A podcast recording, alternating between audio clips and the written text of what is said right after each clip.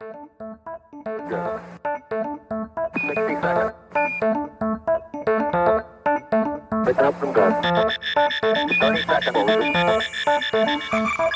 copy you down, Eagle.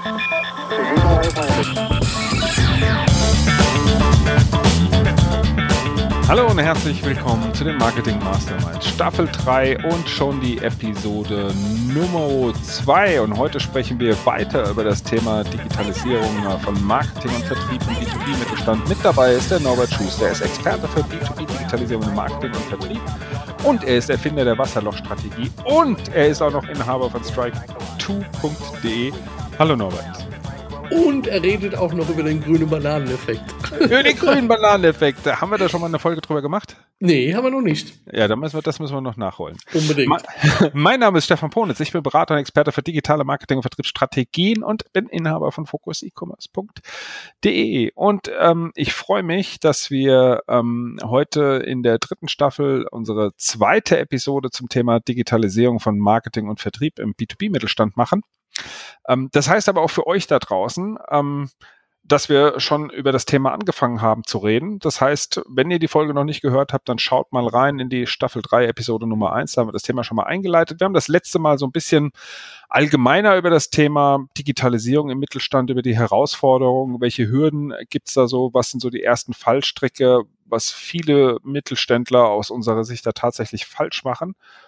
Heute möchten wir uns ähm, gerne ähm, ein bisschen konkreter mal einen Case widmen. Und ähm, wir haben im Vorfeld ein bisschen überlegt, was können wir da für einen Case nehmen. Es ist natürlich, ihr versteht das, äh, nicht ganz so einfach, da wir jetzt nicht einfach so aus Kundenprojekten äh, eins zu eins plaudern können. Wir versuchen es aber einfach mal, wir haben schon ein Kundenprojekt genommen, wir ändern ein bisschen so die Produkte ab, die da waren, so dass es nicht äh, direkt Rückschlüsse gibt, wer jetzt tatsächlich die Firma ist. Aber der Prozess ist sowieso immer sehr ähnlich und sehr gleich und insofern glaube ich, passt das auch ganz gut. Auf die Gefahr hin, dass du mich prügelst, Stefan. Liebe Zuhörer, wenn ihr euren Case mal machen wollt, mit uns besprechen wollt, meldet euch dann laden wir euch einfach mal zum Podcast ein und wir besprechen genau, wie wir jetzt diesen fiktiven Fall machen, besprechen wir euren Case. Ich lasse mal eine Pause, dass der Stefan das vielleicht rausschneiden kann, wenn es eine blöde Idee war. Nein, es war überhaupt keine blöde Idee. Ähm, das ist eine ziemlich gute Idee. Also finde ich wirklich eine klasse Idee. Klar, wenn ihr zuhört und sagt, ihr habt da einen Case, über den wir hier mal sprechen sollen, nur her damit. Ähm, wir freuen uns über jeden Input im Prinzip, den wir hier ähm, offiziell und frei von Rechten Dritter irgendwie verwerten können. Und ihr bekommt quasi eine kostenlose Erstberatung. Also ein guter Deal. Das finde ich auch, das finde ich auch. Okay, Norbert, wie fangen wir an? Also ein Case haben wir. Wir haben das letzte Mal ähm, äh, vor zwei Wochen schon drüber gesprochen, über das Thema ähm, äh, Workshop, Strategie-Workshop. Ne? Mhm. Das ist, glaube ich, das, was ganz oft am Anfang steht, auch in unserem fiktiven Beispiel ähm, steht auch das ganz vorne. Wir hatten auch schon drüber gesprochen, wie wir dort Marketing und Vertrieb an einen Tisch bringen und wie spannend, sage ich mal, auch die Gespräche sein können, wenn Marketing und Vertrieb an einen Tisch kommen und dass es gegebenenfalls auch ein paar Minütchen, ein paar Stündchen dauern kann, bis man so den Vertrieb irgendwie so eingefangen hat, dass der dann auch tatsächlich dabei ist. Wenn er aber dann dabei ist, dann werden wir relativ produktiv und du hattest das letzte Mal schon ähm, das Stichwort erwähnt, Norbert Bayer-Persona. Erzähl uns doch mal was. Was ist denn die Bayer-Persona? Ja, also wenn wir bei unserem ähm, fiktiven Praxisbeispiel bleiben. wir haben uns ja überlegt, es geht um das Thema Sicherheitsglas. Also wir sind ein, ein B2B-Mittelständler, der Sicherheitsglas für die Industrie produziert. Wir gehen mal davon aus, wir haben zu wenig Kunden, zu wenig Interessenten. Also müssten wir uns überlegen, wer wäre der ideale Interessent für unser Sicherheitsglas? Dann würden wir uns überlegen, ist der in bestimmten Branchen zum Beispiel, wird unser Sicherheitsglas irgendwo in einem Produktionsprozess eingesetzt oder in welcher Anwendung wird es eingesetzt und würden davon versuchen abzuleiten, wer ist die, der, der Wunschkunde, der ideale Interessent, den wir suchen. Jetzt kann es sein, dass wir uns, hast du glaube ich auch schon erwähnt, Stefan, dass wir ähm, keine Position finden, weil keiner ist Chief of Sicherheitsclass oder sowas und äh, wenige haben das vielleicht in ihrem Profil stehen, dass sie irgendetwas mit Sicherheitsclass zu tun haben. Also würde unsere Persona zum Beispiel nach der Funktion benannt werden. Also ich sage immer, das ist der Indianername. der, der den Wolf tanzt, kennen wir noch als Film. Und bei uns wäre das eben der oder die sich mit dem Thema Sicherheitsglas beschäftigt. Damit würden wir im Prinzip die, die, die, die, die Persona in ihrer Funktion einordnen, egal was sie im LinkedIn-Profil stehen hat oder egal was sie in, auf ihrer Visitenkarte stehen hat. Genau. Also damit ist, wenn wir die, wenn wir unseren Wunschkunden haben, und da ist auch schon das erste Problem, was auch in dem konkreten Case wirklich aufgetaucht ist, ähm, die Person zu identifizieren. Ne? Also mhm. wie kriegen wir eigentlich raus, wer das ist, weil es keine Job Description an sich ist, ähm, Beauftragter für Sicherheitsclass oder Sicherheitsbeauftragter, der dieses Class-Thema irgendwie ähm, ähm, hat oder nicht. Und ähm, dafür brauchen wir letztendlich die Persona, ne? weil die mhm. Persona gibt uns dann von diesen Menschen, von diesen Personen ähm, noch mehr Hinweise, was gegebenenfalls noch so Punkte, Trigger, Orte sein können, wo wir die Persona erreichen. Genau. Vielleicht ganz kurz ähm, zu dem theoretischen Konstrukt ähm, Persona, ähm, Norbert. Vielleicht kannst du noch mal zwei, drei Sätze zu sagen. Was ist genau eine Persona? Ja, also ich, Was steckt da so tease, drin? Genau, ich teaser das immer so an. Ähm, meistens ist es ja der Vertrieb. Sag lieber Vertrieb, stellt euch vor, ich könnte beamen. Ich könnte euch einen Wunschkundentypus, einen, einen Interessententypus in euren Meetingraum beamen. Ich kann heute nur einen. Wen soll ich nehmen? Ist es der Produktionsleiter in der Pharmaindustrie? Ist es der Qualitätsmanager in der Medizintechnik oder keine Ahnung? welchen Typus hättest du gerne? Wer wäre der ideale Interessent? Und wir versuchen im Prinzip so, Persona steht ja aus, aus für Maske. Also wir versuchen im Prinzip so einen, einen Typus zu finden ähm, von der Art von Interessent, den du gerne haben würdest wo du die größte Erfolgswahrscheinlichkeit siehst und so weiter. Mit den Schmerzen, mit den Eigenschaften, mit den Verhaltenspräferenzen, die einfach typisch sind. Ich bleibe jetzt mal bei dem Konstruktionsleiter in der Pharmaindustrie zum Beispiel. Mhm. So, und dann überlegen wir uns, welche Profildaten brauchen wir. Also lieber Vertrieb, wenn ich dir 100 auf den Hof kippen würde, das sind viel zu viele, welche wären die am liebsten? Also ist das zum Beispiel in einem bestimmten Land oder ist das bestimmt eine bestimmte Firmengröße? Ist das eine bestimmte Branche? Ist das ein bestimmtes Anwendungsgebiet? Also was wären so die Profildaten? Das könnte aber auch sowas sein wie Alter zum Beispiel. Also der alte Konstruktionsleiter, der hat das alles im Gefühl, der macht es schon jahrzehntelang, der weiß, was er tut, der ist mittlerweile aber vielleicht in Rente, jetzt ist ein junger Produktionsleiter da, äh, wie sieht der aus? Also da kann es manchmal sein, dass wir zwei Personas machen müssen für einen Konstruktionsleiter, einmal den alten Erfahrenen mit allen Vor- und Nachteilen und einmal den Jungen mit allen Vor- und Nachteilen. Mhm.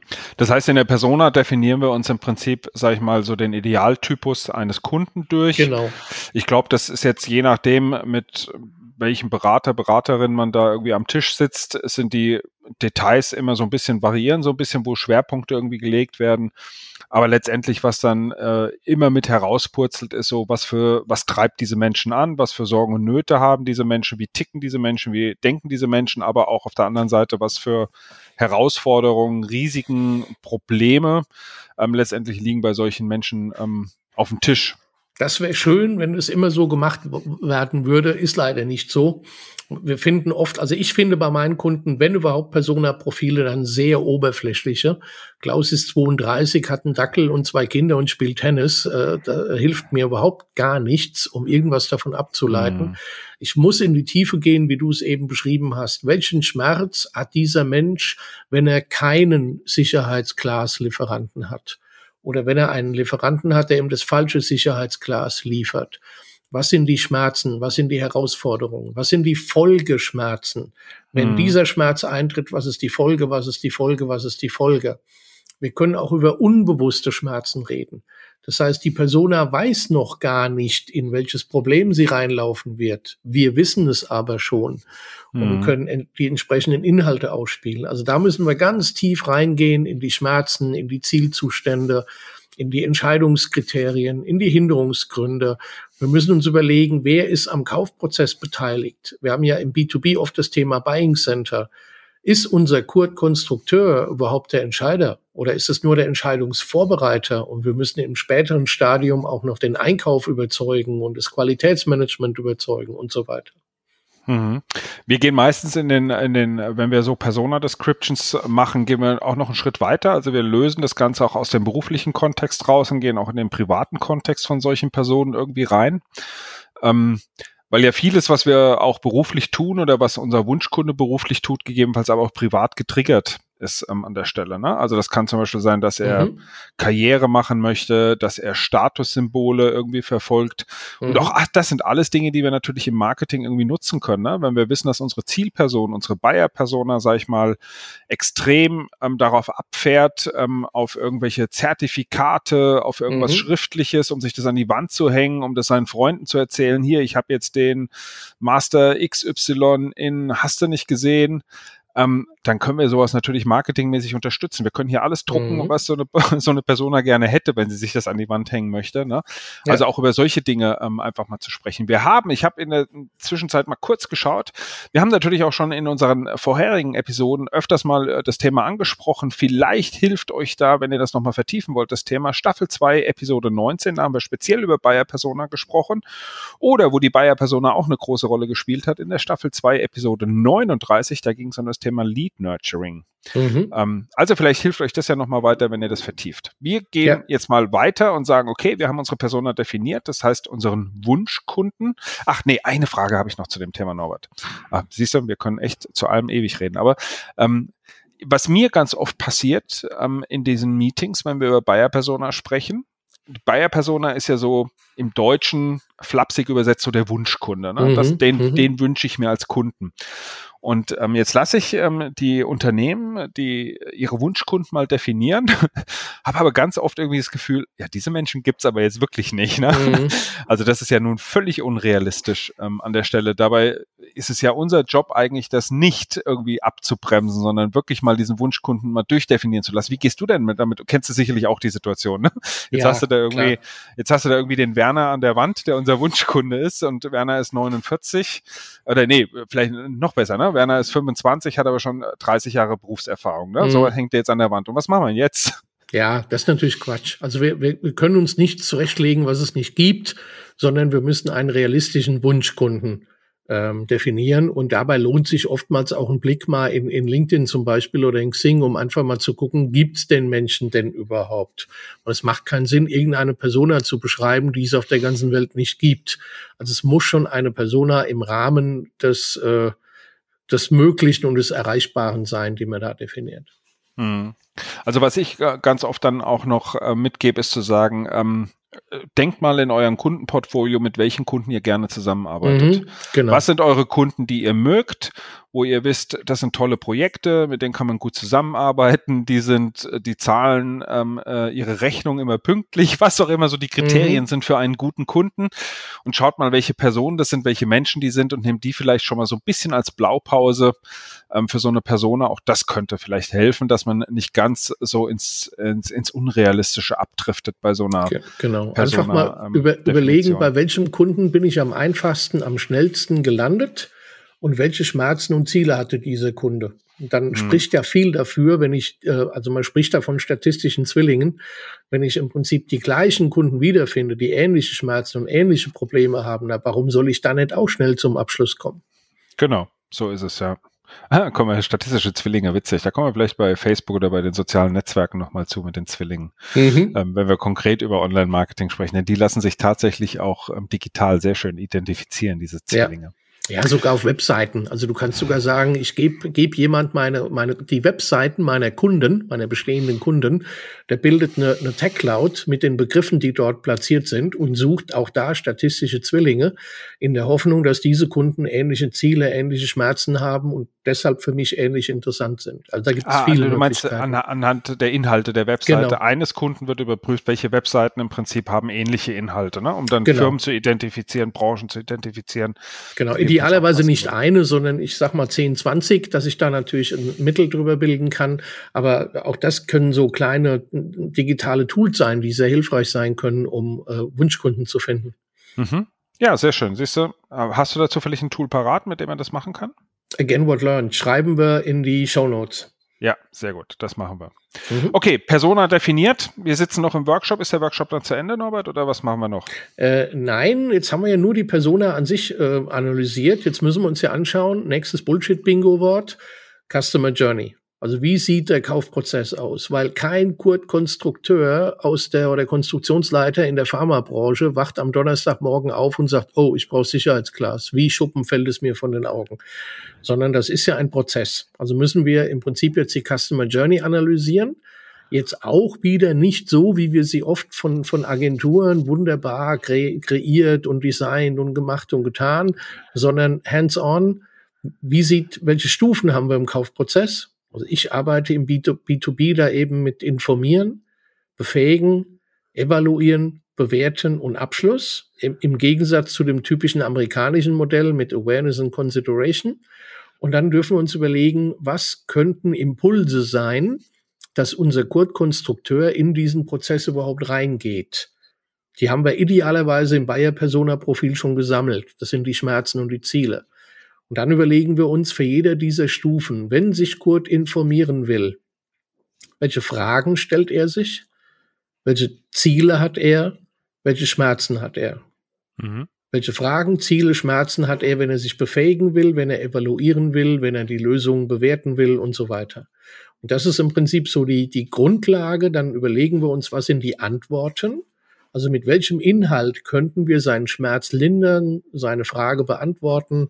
Ist das ein How-to-Video? Ist das ein White Paper? Ist das eine Application Note? Äh, ist das ein Anwenderbericht und so weiter? Ähm, und überlegen uns dann vielleicht sogar noch, was sind die Schlüsselnachrichten, die wir in jeder Stufe transportieren wollen. Und dann haben wir im Prinzip eine saubere Grundlage, um in die Aktivitätenplanung, in die digitalen Prozesse reinzugehen. Mhm. Das heißt, da sind Inhalte definiert, mit denen wir die dann, mit denen wir die Persona triggern könnten. Genau, also wir sammeln, also ich sammle da immer erstmal wie in einem Brainstorming. Wir legen das noch nicht fest, aber wir überlegen uns, wie müsste eine Headline sein von einem Video, wie müsste ein White Paper lauten. Äh, wir gehen da auch schon manchmal auf die, in, in die Inhaltsebene. Was würde denn drin sein in diesem White Paper, in diesem How-to-Video, damit wir eben diese Frage in dieser Stufe des Kaufprozesses beantworten und so weiter. Mhm. Jetzt gehen wir wieder in das, in das praktische Beispiel rein, ne? Mhm. das, äh, wo genau das auch gemacht wurde. Und herauskam, oder zumindest erstmal in der Idee, ähm, kam heraus irgendwie, ja, wir könnten ein PDF mit äh, Inhalten zu Sicherheitsclass XYZ machen. Und ähm, das wurde auch schon, sag ich mal, so ein bisschen so zumindest angeskribbelt, also jetzt mhm. noch nicht komplett durchgedacht. Und das war reines Marketing, was dort mhm. gemacht wurde. Es war ein reines Verkaufs-PDF. Geblubber. Genau, wo ich auch gesagt habe, Leute, das geht halt gar nicht. Ne? Mhm. Ähm, also worum es ja letztendlich geht, nachher auch in der Customer Journey, ist ja letztendlich die Leute laufen. Also die Customer Journey hat ja Norbert schon gesagt und die, so, eine, so, eine, so eine Customer Journey kann natürlich zufällig entstehen. Ne? Hoffentlich ist es nicht der Fall oder wir sitzen gerade zusammen, um sie nicht zufällig entstehen mhm, zu lassen, mhm. sondern Menschen, unsere Wunschkunden durch diese Customer Journey durchzulenken, vom ersten Kontaktpunkt bis letztendlich mhm. dann, bis letztendlich zum Schluss. Und das funktioniert nur, wenn wir demjenigen auch Mehrwerte liefern in dieser Customer Journey. Mhm. Und Mehrwerte, die, wie das Wort schon sagt, die auch wertvoll letztendlich für ihn sind und kein ja. Marketinggeblubber, kein Verkaufsgeblubber, nicht an jeder Stelle irgendwie sofort schon irgendwie das Angebot platzieren, dann ist ja, das ist ja genau das, was wir nicht machen wollen. Wir wollen genau. mit der Akquise nicht direkt in der Customer Journey irgendwie quer verkaufen, sondern wir wollen ihn bis zum Ende bringen und dann letztendlich ähm, das tatsächlich machen. Also da auch, ich, ich sage auch immer, ähm, ich, es ist sehr sinnvoll, so diese ersten Workshops wirklich mit einem externen Berater auch durchzuführen. Ähm, nicht, weil wir zufällig jetzt, Norbert und ich, solche Workshops im Prinzip immer mal wieder mit unseren Kunden machen.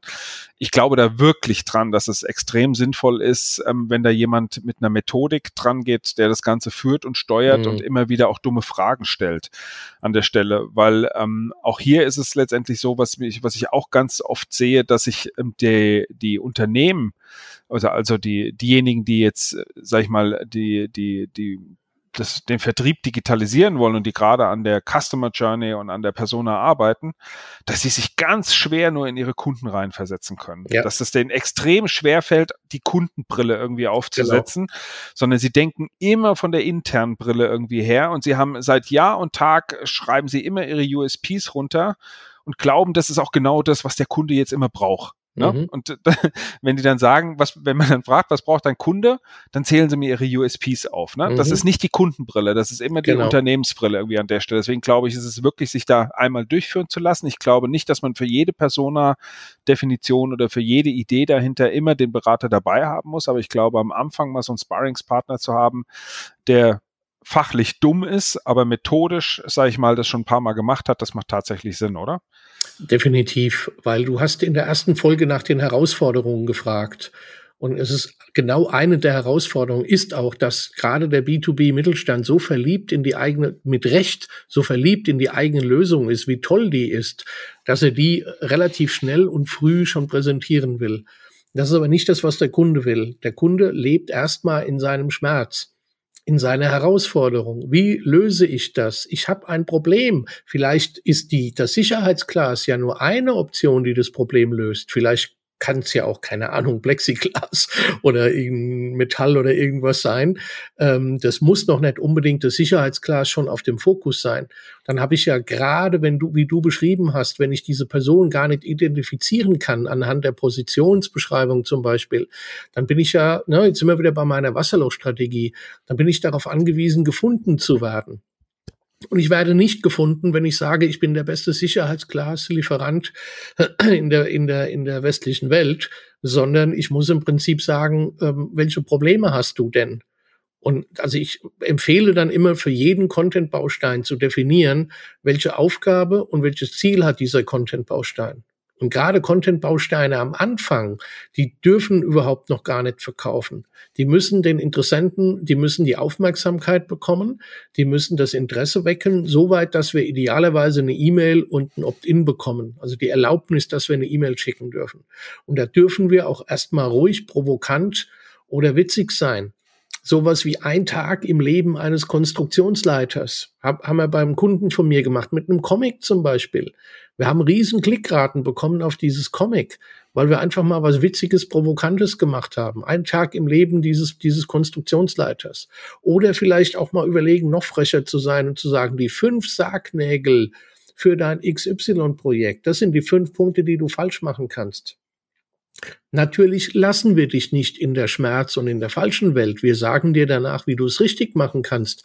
Aber der erste Content-Baustein ist immer dazu da, nicht zu verkaufen, sondern Aufmerksamkeit zu bekommen. Ne? Das Thema Lead-Magnet, so arbeitest du ja bei deinen Kunden auch. Welchen Lead-Magneten bauen wir, dass wir überhaupt erstmal Interesse bekommen, Aufmerksamkeit bekommen, eine E-Mail und ein Opt-in bekommen? Genau, und für, die, für diesen Lead-Magneten, du hast eben den, den, den Comic letztendlich beschrieben, ne? das kann äh, natürlich auch vieles andere sein und ja, man muss es, kann es nochmal deutlich sagen, dieser Lead-Magnet hat erst nicht, eigentlich erstmal nichts mit dem Produkt zu tun. Gar er hat auch nichts mhm. mit der Dienstleistung zu tun, mhm. sondern er hat rein ganz allein, und jetzt greifen wir nämlich auf unsere Persona zurück, die wir irgendwann entwickelt haben, hat rein und allein mit Ängsten, Sorgen, Nöten, Erwartungen, Hoffnungen, Chancen, Ziele der Zielperson letztendlich zu tun mhm. und mhm. nichts mit dem mit dem eigentlichen Produkt. Denn es kommt ja noch ein weiteres, äh, äh es ist ja ist ja wirklich ein schwieriges Thema. Es kommt ja auch hinzu, dass äh, nach dem Produkt wahrscheinlich in der Regel gar nicht viel gesucht wird. Also gerade mhm, im B2B genau. Ähm, ist es nicht so, dass gegenüber auf der anderen Seite lauter Einkäufer sitzen, die den ganzen Tag im Prinzip nur mein Produkt googeln und äh, such auf der Suche sind nach mir, sondern die sind ganz oft in den meisten Fällen auch schon gut ausgestattet mit mhm. Herstellern, mit Dienstleistern, mit ja. Lieferanten, die ihm das liefern. Das heißt, ähm, es hilft mir überhaupt nichts, wenn ich jetzt versuche, zu meinen Produkten gefunden zu werden, weil nach diesen Produkten in der Regel meistens sehr wenig gesucht wird, sondern die Frage ist immer, was für Probleme könnte der haben, die mhm. sein jetziger Lieferant nicht vernünftig löst, die sein jetziger Lieferant nicht auf dem Schirm hat.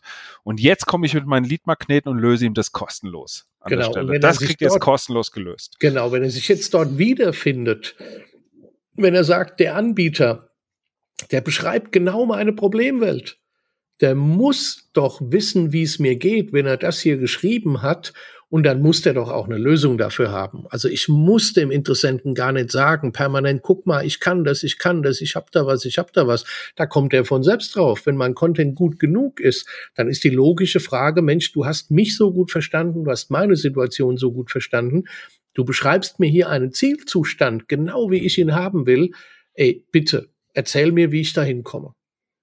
Genau. Und da setzt letztendlich dann die Customer Journey an, dass wir das im Prinzip nicht nur in einem PDF letztendlich erzählen, sondern über mhm. einen gesamten Prozess, wo wir denjenigen durchführen, der aus unterschiedlichsten Marketingmethoden bestehen kann. In ganz vielen Fällen ist es, sind es E-Mail-Marketing-Kampagnen, müssen aber nicht mhm. nur reine E-Mail-Marketing-Kampagnen sein. Das kann auch ein Retargeting sein.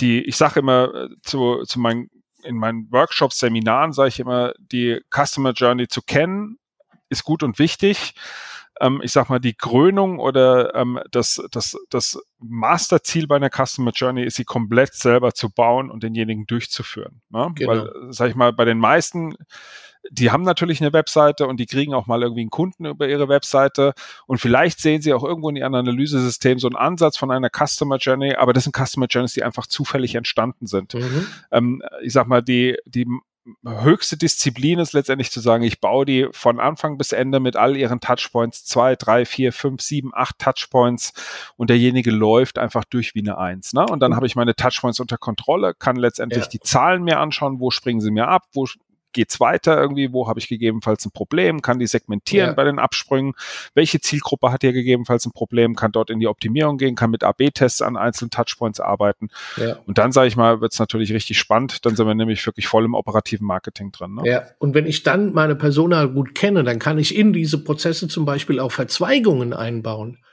wo ich sage, wenn du ein großes Unternehmen bist, klick hier, da haben wir hier was beschrieben, was für große Unternehmen passt. Oder wenn du ein kleineres Unternehmen bist, klick hier. Oder zum Beispiel, was ich gerne einsetze, sind Application Notes. Wenn du jetzt mal wissen willst, wie man unser Sicherheitsglas im Pharmabereich einsetzt, dann klick hier. Wenn du wissen willst, wie man das im, keine Ahnung, Medizintechnikbereich oder im Maschinenbau einsetzen kannst, dann klick dort. Und wir gehen dort auf die Spezifika dieser Anwendung, deshalb eben Application Note ein. Und dann sind wir noch tiefer bei dem Kunden, weil er dann weiß, Mensch, ich komme aus dem Pharma und der sagt mir jetzt sogar, was ich im Pharmabereich noch besonders beachten muss und was besonders wichtig ist. Dann fühle ich mich dort noch wohler und ich erfahre aber auch, in, in welche Richtung geht ein Lied. Wenn er dieses Dokument anfordert, dann muss der aus dem Pharmabereich sein. Das macht niemand im B2B aus Langeweile. Und dann kann ich eben die komplette Klaviatur, und da sind wir wieder zusammen, Stefan, die komplette Klaviatur äh, einsetzen. Da kann ich sogar mit Offline-Sachen arbeiten. Wenn ich Adressen habe ohne Opt-in, dann verschicke ich eine Postkarte mit einer Kurz-URL, mit einem QR-Code, wo ich versuche, jemand in den digitalen Prozess reinzuholen. Oder ich teasere auf einer Messe an. Also alle Offline-Kanäle, die sinnvoll sind, können wir mit einspannen. Und natürlich, aber logisch, schwerpunktmäßig auch alle digitalen Kanäle, sowas wie LinkedIn im, im Social-Selling-Bereich, äh, Fachportale, Webinare, was wir hier tun, Podcasts, also alle Touchpoints, alle Kanäle, die ich habe, kann ich dann nutzen, um diesen Prozess zu befeuern. Und dann haben wir das Orchester. Dann spielt mhm. das ganze Orchester und fokussiert alles auf einen Punkt, nämlich auf den Einstiegspunkt in unseren digitalen Prozess. Wir können alle Maßnahmen messen, wir können die bewerten, wir können die zurückfahren, wir können die hochfahren, wir können die abschalten, wir können neue ausprobieren. Dann habe ich wirklich ein Orchester, mit dem es Spaß macht zu spielen und Erfolge zu generieren. Ja, und dann sind wir genau bei dem Punkt, ähm, den du in der ersten Episode ähm, erwähnt hattest. Ähm, dann liefern wir letztendlich ähm, durch diesen Prozess nicht nur zusätzliche Leads, sondern sie sind einfach qualifiziert, weil wir genau, genau wissen, was, was man möchte. Und genau. ähm, ich mache da gerne wieder das praktische Beispiel. Ist ein bisschen schwierig, irgendwie die Produkte zu nennen, aber wir hatten das gerade letztens, wir bleiben aber mal beim Glas, nehmen wir mal an, ihr habt jetzt irgendwie ganz viele Leute irgendwie generiert, ähm, die an eurem Sicherheitsglas interessant seid. Jetzt stellt ihr aber blaues Glas her und grünes Glas her, ne? Und jetzt könntet ihr die, das, und es klingt alles vielleicht erstmal so ein bisschen komplex. Was wir in dem Fall ähm, dann gemacht haben, wir haben im Prinzip an den kompletten E-Mail-Verteiler, den wir generiert hatten, haben wir einfach eine Mail rausgeschickt mit einem Artikel über grünes Glas, einen Artikel über blaues Glas und haben uns einfach angeschaut, wer liest denn hier welchen Artikel. So, genau. das kann beim ersten Mail noch Zufall sein. Also schicken wir nochmal ein zweites Mail hinterher ähnlich gelagert, wieder etwas über blaues Gras, Gras, ich schon Gras. Oh. Ich will blaues Gras. über blaues Glas und einmal über grünes Glas. Und ähm, dann haben wir eine zweite Stufe, wo wir das nochmal abgesichert haben und haben dann eine sehr feste Indikation, welche E-Mail-Adresse, welcher Lead jetzt eigentlich für welches Interesse ist. Und das ist das, was Norbert sagt. Und dann ist es total easy im Prinzip, sage ich mal, im nächsten E-Mail, sage ich mal, dann gibt es eine Liste blaues Glas und es gibt eine Liste grünes Glas und wir haben sie sofort anhand ihrer anhand ihres Produktinteresses segmentiert. Ne? Jetzt überlegt euch mal, das macht ihr zwei, dreimal hintereinander. Mhm. Dann habt ihr im Prinzip äh, zwei hoch zwei, zwei hoch drei, zwei hoch vier unterschiedliche Listen. Ihr kriegt das so fein segmentiert nachher, ähm, eure Nutzer. Also ihr könntet jetzt in der grünen Class, könntet ihr jetzt nochmal sagen, okay, wir brauchen, was weiß ich, ähm, ähm, eine bestimmte Dicke irgendwie von Sicherheitsclass oder ich weiß nicht, was es da für Ausfertigung gibt von Sicherheitsclass. Das unterscheiden wir nochmal in zwei Sparten und segmentieren das nochmal auf. Und plötzlich habt ihr einen ganz fein segmentierten Lead, wo ein Vertriebler nur noch anrufen kann, hey, übrigens, wir haben grünes Glas in der Dicke XYZ mit diesen und folgenden Eigenschaften, weil auch das ist etwas, ne? Auch das, jetzt haben wir es natürlich wieder auf so Produktebene segmentiert. Ihr könnt natürlich auf, auch auf der Interessensebene segmentieren. Ich wollte gerade sagen, genau, genau. Und, und könnt äh, nochmal unterscheiden, okay, was ist eigentlich deine Herausforderung, was ist dein Wunsch? Ja. Auch das könnte segmentiert. Also das, der, der, der, der Schlüssel ist tatsächlich Customer Journey und in der Customer Journey, wie Norbert das erwähnt hatte, diese Segmentierung, diese Verzweigung letztendlich einzubauen, um hier schon mal eine Vorqualifizierung ähm, zu haben. Genau, um konkreter bei den Interessen noch mal kurz zu bleiben, das könnte sein, dass rechtliche Themen ähm, äh, interessant sind. Es könnte sein, dass Performance, funktionale Themen interessant sind, dass äh, Reporting, Auswertungsthemen interessant sind. Ähm, äh, interne Prozesse und so weiter. Also da kann man beliebig ähm, die, die Klaviatur aufmachen ähm, und spannende Inhalte anbieten. Ja, ich bin gerade selber total happy, muss ich sagen. also es ist ja letztendlich so, auch wenn man so miteinander spricht, ne, es kommen ja immer wieder so viele verschiedene Ideen irgendwie und Impulse. Auch ich nehme hier echt immer wieder ganz, ganz, ganz, ganz, ganz, ganz viel mit. Und ähm, Jetzt haben wir aber immer noch, wir, wir, sind schon ein bisschen konkreter geworden über den Strategieteil. Ich würde sagen, mhm. die Praxis, ähm, wie wir jetzt tatsächlich hergehen, welche Kanäle wir bedienen, wo wir E-Mail-Adressen herkriegen, mhm. wo wir sie hinschicken, was wir mit diesen E-Mail-Adressen dann gegebenenfalls machen. Darum kümmern wir uns einfach ähm, dann in der Episode Nummer drei. Vielleicht ist es unsere letzte, vielleicht vorletzte Folge zum Thema und dann nehmen wir uns ein neues Case. Ähm, aber dann gucken wir mal, dass wir das in die Praxis reinbringen, oder? Ja, unbedingt. Und wie gesagt, wir freuen uns riesig, wenn ihr auf uns zukommt und sagt, du, wir haben sowas ähnliches wie Sicherheitsglas. Lasst uns doch mal rüber reden, wie ihr das vermarkten würdet und umsetzen würdet. Äh, meldet euch. Freuen wir uns. Super. Ja, das wäre das wäre wirklich super spannend. Also wenn da einer von euch Lust und Interesse hat, ähm, sich hier mal ähm, zu outen und zu sagen, was sein Thema ist, ähm, welche Herausforderungen da momentan ähm, bei der Lead-Generierung oder beim Vermarkten, beim Marketing, bei der Digitalisierung der Prozesse ist, meldet euch gerne, würde uns super viel Spaß machen. Okay, ja, dann würde ich sagen, ähm, Norbert, Dankeschön. Auch danke an euch da draußen. Genau, wir machen den Sack für diese Folge auch zu. Wir hören uns dann in 14 Tagen ähm, zur Episode Nummer 3 wieder. Und ähm, dann bleibt uns nichts anderes übrig, als euch Tschüss zu sagen. Drückt auf den Abonnieren-Knopf, kommt in die Facebook-Gruppe und habt eine erfolgreiche Woche. Bis zum nächsten Mal. Bis bald. Tschüss. Ciao.